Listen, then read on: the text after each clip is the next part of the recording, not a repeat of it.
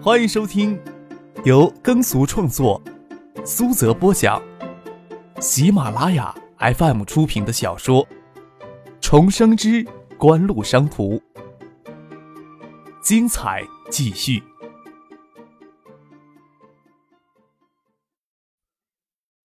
第三百六十九集。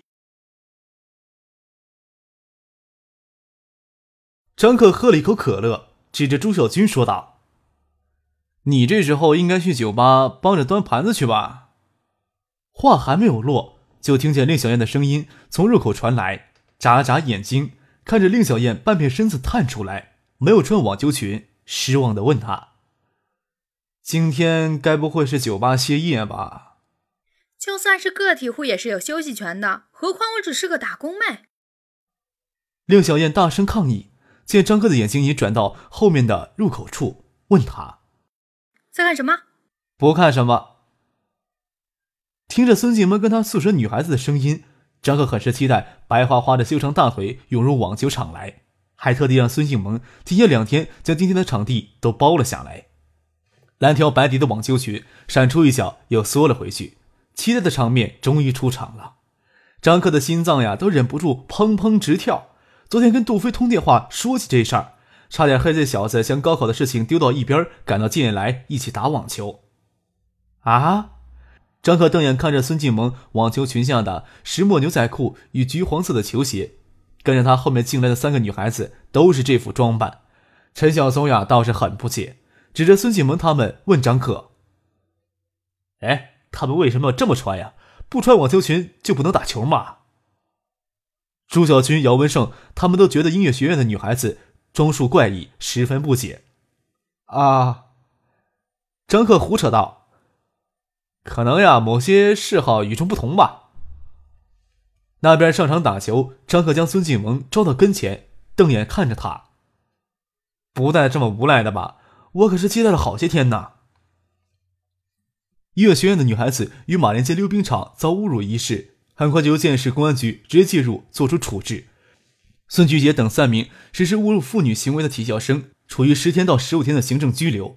聚众到音乐学院女生宿舍楼巡视姿势的另两名领头的体校生，就由建市体育学院处置。马连派出所所长、指导员解除职务，涉案民警开除公职，责令马连派出所对辖区进行治安整顿。至于何继云，从建市治安大队跨区调到东华区。担任马连街派出所担任所长兼指导员一事，在国内的官员调动中，只能算作芝麻大的小事儿，根本就不惹人注目。孙庆萌要张可帮忙处理的事情，算是得到完美的解决。你带着这种龌龊的心思帮忙，与孙菊杰那群人渣有什么区别呀？孙庆萌不屑的瞥视了张克一眼。还有啊。不是说了不要告诉我爸跟我姐的，害我给劈头盖脸的骂了一顿。要不是姑奶奶心理健康，指不定这时候能不能挣扎着起来陪你们打球呢。孙庆萌的祖父孙义荣虽说逝世十多年，但生前是在军区少将副参谋长的位子退下来的。孙尚义将迁往香港，这十多年来与内地联系少了，并不是说在建业就没有一点基础。何况孙尚义现在又是港商投资人的身份，音乐事件发生的聚众滋事，张可不想出头，将当事人孙锦萌他自己搬出来是最合适不过的。孙锦萌还没有考虑到要如何利用各种关系的年龄，或许他认准逮住张可一个人就万事大吉。张可可不管会不会牵累孙锦萌给他爸训斥，这关键头上只担心自己底气不够硬。孙家再建一些老底子也是要利用出来的。张可见孙静萌拿这件反咬一口，嘿然笑着说：“哼，我从来就没有认为我自己比那些人要好多少。话又说回来，你爸爸那边可真不是我通风报信的。”你这么说，我就信了。孙静萌鼻子嗅了嗅：“你整天跟那些中年男人混在一起，心思是学坏了。我也不跟你计较了。”拉过张克的手，让他站起来。来吧。我也不是没有穿网球裙，就这么穿一身不伦不类的出来，也是需要勇气的。大不了晚上我请你们吃饭，晚上到酒吧的消费全免。难得听孙继萌语气软的时候，张可还是撇嘴摇了摇头，说道：“没那么容易就糊弄过来，换成杠杆舞，我倒是可以考虑一下呀。”你还得寸进尺了？孙启萌横了张可一眼，扭身转道要将张可丢到一边。张可忙翻身坐了起来，跟孙启萌上场去打网球。这些天气温升上来，打球也穿运动 T 恤。孙锦萌胸前鼓鼓的，打球时跟两只小兔子藏在怀里一样。再加上他青春娇艳的容貌，陪他打球也是不错的享受。学舞蹈的女孩子看上去娇美柔软，打球的体力也是相当不错。却是令小燕与丽星两个女孩子本来就不太会打网球，满场捡球就累了一身汗。二十分钟一过，就恨不得瘫软在网球场上。张克玩的正欢，父亲拿手机挥了挥，示意他过去接电话。张克转身要去场边，孙启蒙先发了两球朝他身上打来，都没法跟他计较呀，只得闪着躲回场边。考察印染厂出了些问题，不晓得谁呀将消息给泄露出去。印染厂的工人聚集在门口，阻止车队进场，反对市政府将厂子卖给咱们。陈先生在电话里介绍情况。王维军副市长已经跟罗书记联系上了。张克微头微憋，不能肯定这消息就是丁点地产人散布出去的，还打算与市里谈妥条件时不惊动印染厂。这次考察以投资考察的名义进场参观，姚文胜与朱小军还有科技局领导都没有参加。没有想到还是有人将消息散布出去，还有煽风点火之嫌。张克挂了电话。招手让杨文胜、朱小军喊过来，打算到离这里不远的印染厂看一下。你们去哪里？不打球了？孙启蒙将球拍扛在肩上，粉脸红扑扑的，更为娇艳，跨过网球网走了过来。啊，有事情要出去一下，你陪陈哥他们在这里打球吧。张克将外套穿起来，孙启蒙抿着嘴也不说什么，他心里清楚张克在警湖的位置。到香港也是整日跟他父亲堂舅他们混在一块儿，说起来也是一个很无趣的人。这点年纪就如此一本正经的摄入成年人的世界，也的确够无聊的了。就算孙启萌从他姐姐手里接过酒吧来经营，也是抱着玩的态度，挥了挥手让张克他们离开。车子出了音乐学院，穿过学府巷，拐到东华大道上，刚巧看到建业市委书记罗军的车，两部车在路边停了下来。张克、姚文胜坐进罗军的车里，上车时。张可心里闪过一个念头，指不定有人搞这一出是想试探罗军的态度到底坚持到什么程度。罗军态度软弱，说不定后面的手段会层出不穷。毕竟像橡树园计划，不仅仅是向学府巷改造项目给抢过去，还包括雁归湖上千亩的土地，高新技术产业新战略所涉及到的利益更是巨大。倒不仅仅只是经典地产一家，很多人不希望这么大的规划新战略要给外地的民营企业牵头。罗书记。上车后，张克也不提眼前发生的事情，笑着说道：“若是能在今夜真正大手笔实施高新技术产业新战略，我想这座城市会记住你的。”言下之意，印染厂的一点小障碍，不过是实施新战略的小插曲罢了。在经济建设方面的显赫政绩，改革的睿智与魄力，都是获得这个国家新兴官僚阶层认同的重要因素。没有比让一座城市记住自己更为心动的话了。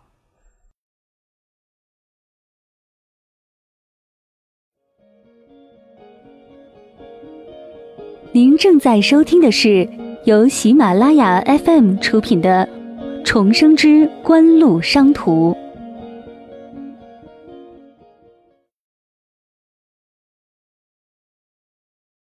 罗军眯着眼睛打量着张克，心里却在想：这座城市到底是我的画板，还是这个青年的画板？立丰印染厂离师大二招不远，位于东华大道南侧，雁归湖北侧。这里是雁归湖距师大最近的地方。从师大南门走几分钟，就进入立丰印染厂的北门。穿过立丰印染厂的厂区，就是烟归湖畔了。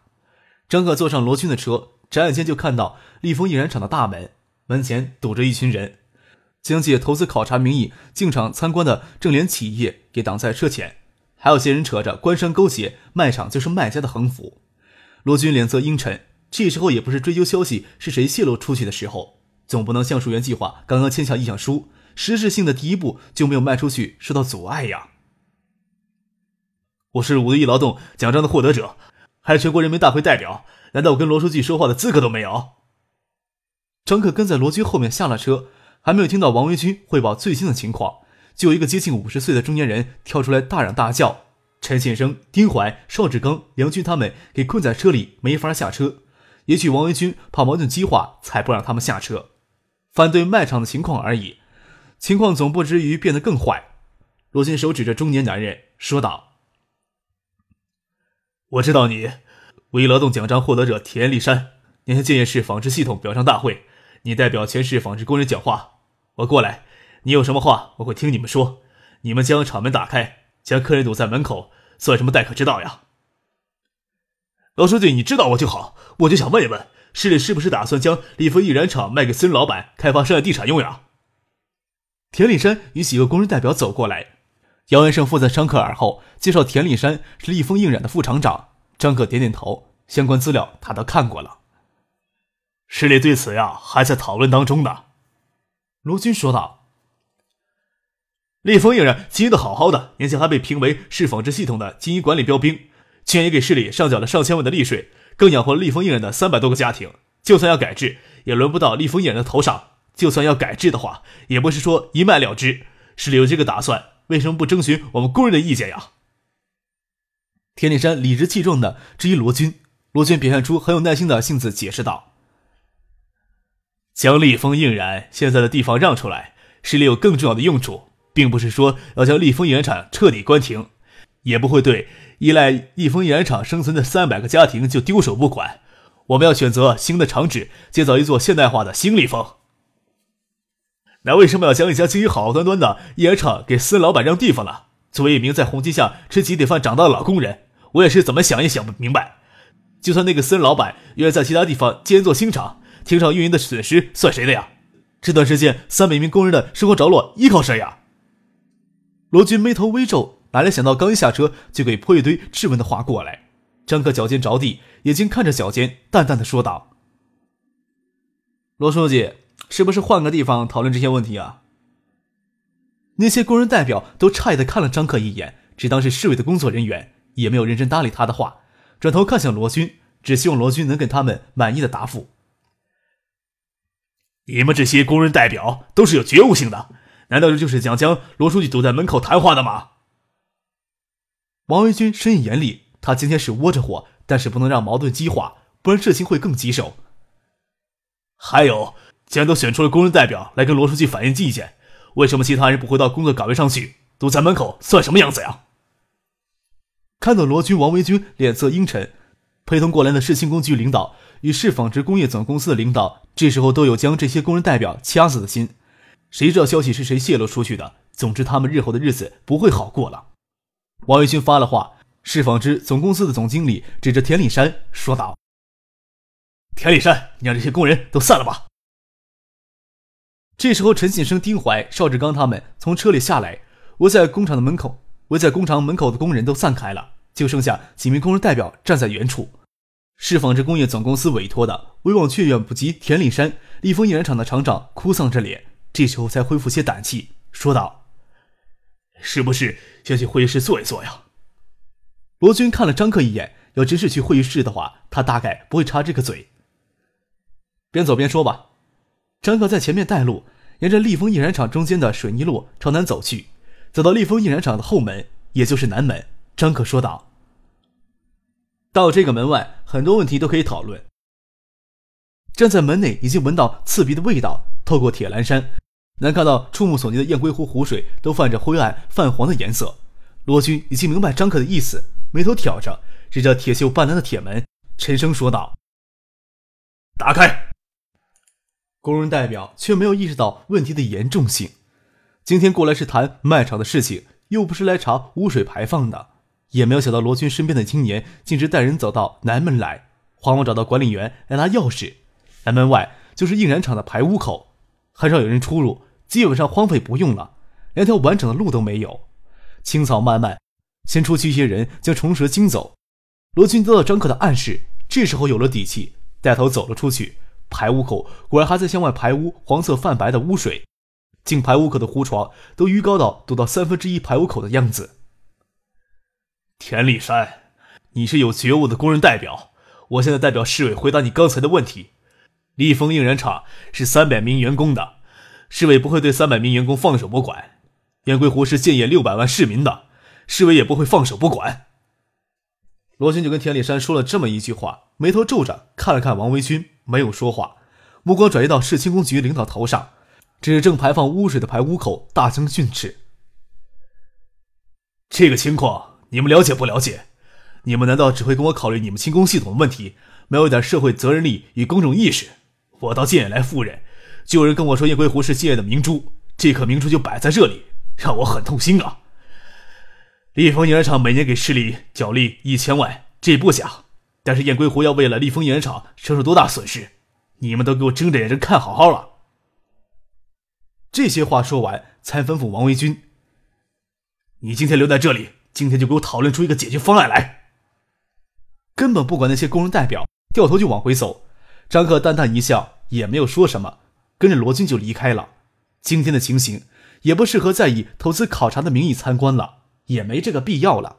陈先生、丁怀、邵志刚等人跟着罗军、张克掉头就往回走，姚文胜、朱小军却是留了下来。罗军要求今晚就讨论出解决方案，他们当然要留下来协助王维军。王维军还正压着火，罗军在场就没有他发火的余地。罗军走了，他就是老大。冷眼看着市轻工局、市纺织工业总公司的头头脑脑，还有立丰印染厂的工人代表，首先训斥那些工人代表。你们呀，应该是整个工人阶级的代表，不应该只代表立丰影厂三百名员工的狭义利益。为什么要把立丰挪到别的地方去？你们自己心里还有没有数？他这么说也是底气不足，却不晓得张克怎么就一把抓住立丰影厂的软肋，也不晓得罗军刚才发飙为什么这么坚决。不过这些都不重要了，不就是缺一个当即能将立丰影厂关停的借口吗？目光扫过市轻工局与市纺织总公司的头头脑脑。你们说要怎么解决？是不是先请环保局的人走一趟，才决定要不要马上关停的问题？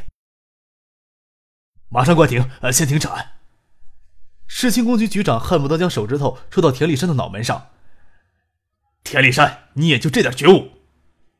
朱小军看这些工人代表觉得很可怜。立丰印染厂的污染问题一直都很受关注，但是立丰印染厂为什么不关停，却不是这些工人代表能够决定的，恰恰是这些市轻工局。是纺织工业总公司的头头脑脑，为了维护自身的利益，这些工人代表给鼓动出来反对卖场，却根本没有意识到这两件事儿可以扯到一起说。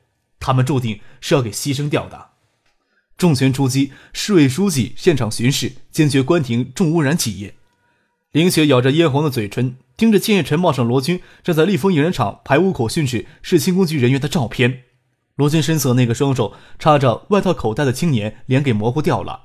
对于见识过张克这副懒散姿态的人，简直化成灰都能认出来。原本是想给他们找，原本是想给他们找些小麻烦，反而倒加速了橡树园计划的进程。王维勋主持轻工局、市纺织、市纺织工业总公司的领导与立丰印染厂的工人代表参加的会议，当夜就研究出一套对立丰印染厂的处置方案，坚决关停，限期设备将清除，出厂方真正资产与员工由新华染织接管。处置方案根本就不再提新址新建的问题了，橡树园计划前期障碍一下子就清除了。这样的处置结果以及市委书记罗军的坚决态度，让很多卯足劲暗中使绊的人都措不及手。林总，下午三点钟了，你让我这个点提醒你去市里。好了，你去让司机将车准备好，我就下去。秘书敲门进来，提醒林雪下午的日程安排。林雪不耐烦的招手让秘书出去。市里召集好几个地产开发公司的老总，无非就是说他们放弃对学府巷改造项目的想法，免得日后的麻烦。一切都是为了橡树园计划清除障碍。窗外的天空阴沉，都快到四月下旬了，气温就降到十四五度。凌雪到里间的休息室换了一套藏青色包臀的薄绒衫，穿着黑色短版外套，将薄绒衫外套露出来，看着镜中的自己，身材高挑有致，微抬起下巴，做出一个迷离诱惑的神色，整治妆容。对自己满意之后，才走出里间，带着秘书到楼下乘车去市政府。车到市政府大楼前，看到张克、陈信生、邵志刚等人从一辆黑色福特车里钻出来。林雪银牙咬着嫣红的嘴唇，有人跟他说起过，是张克带着罗军等人直接走到立丰原厂的后门，一下子抓住软肋，让罗军当场发飙，将大局定下。前面工人的代表躲在大门口质问罗军，已经让罗军积了一肚子的火。他皱着眉头，这家伙似乎对这附近的情况非常的熟悉呀。